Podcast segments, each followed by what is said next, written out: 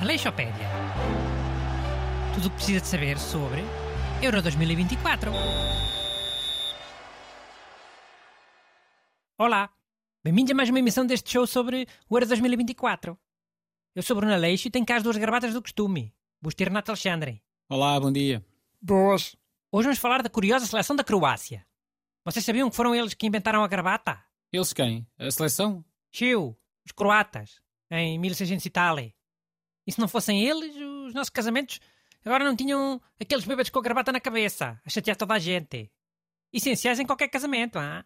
Obrigadinho, ó, Croácia. Olha, e sabem como é que se diz futebol em croata? Futebolites. Lol. Não, é nogomet, que vem da palavra noga, que significa perna, e metati, eh, que é colocar, eh, meter. Oh, então é meter a perna, ou o pé. Meter o pé costuma ser um eufemismo para dar castada. Yeah, ma- mas tipo, nem acho que a seleção da Croácia seja das mais duras que para aí anda. Pá, mas o país é pequenito e safam-se bem. Se calhar é porque o futebol é meter o pé para fazer a diferença. Na atitude geral, na confiança. Pegando nisso que estás a dizer, Bruno, a, a Croácia só tem seleção reconhecida pela FIFA desde 1992. E, e mesmo assim já conseguiu um segundo lugar e dois terceiros. Em mundiais. Em europeus é que não têm sido tão fortes. Então e se Portugal tivesse outra palavra para futebol? Também podia ajudar. Estes croatas e, e o seu meter o pé safam-se bem melhor que a gente nos mundiais. Pá, mas que palavra é que querias? Oh, sei lá. Olha, sarrafada. Seleção Nacional de Sarrafada. Em vez de Seleção Nacional de Futebol. Ou qualquer coisa do Euro 2016. Pronto. Até podia ser aquela frase do Éder. Ficava Seleção Nacional do Foi o Éder que fodeu. sim, talvez, mas. Olha, e sabem porque é que a Croácia tem aquela camisola xadrez? Não é o brasão de armas dele. Também está na bandeira. Sim, mas porquê aquele xadrez?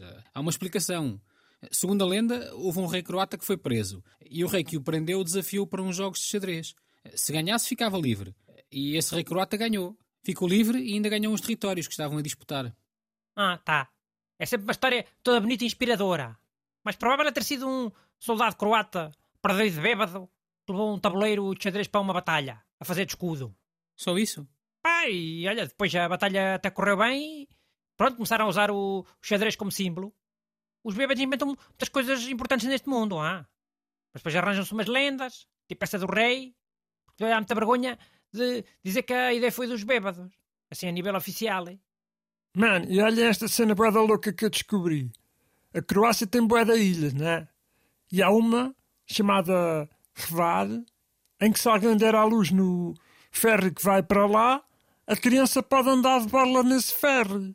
Tipo, para sempre. Hã? Quem me dera que isso acontecesse cá. Em geral, e não é só em ferries. A pessoa nascia num sítio e nunca mais pagava nesse sítio. Eu, se fosse assim, gostava de ter nascido num restaurante. Para almoçar e jantar à borla para sempre. Isso é que era, caralho.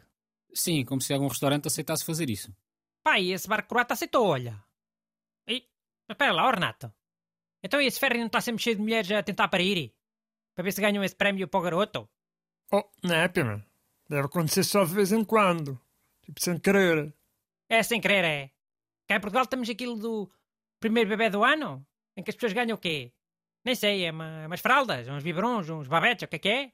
Aparece no telejornal e fica tudo doido. A fazer mais força, ou a aguentar, para ver se o garoto sai cá para fora mesmo, mesmo, mesmo à meia-noite. Mano, eu achei uma cena engraçada, com positive vibes, mas, mas depois tens logo que ver maldade nas cenas todas também. Mas qual bem maldade? Eu sei bem como é que as coisas são. Estás a ver aquele barco de Lisboa e da Margem Sul, o Cacilheiro, o que é que é? Imagina que quem nascesse no Cacilheiro podia andar de graça para sempre. Não achas que ia haver muitas pessoas a arriscar? Eu não. Eu acho que eles iam ter em consideração a segurança do bebê, não é? Acima de tudo. Pá, está bem.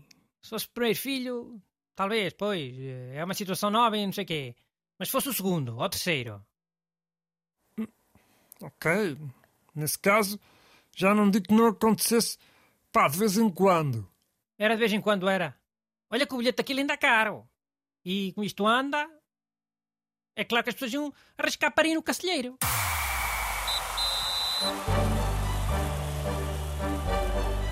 Aleixopédia.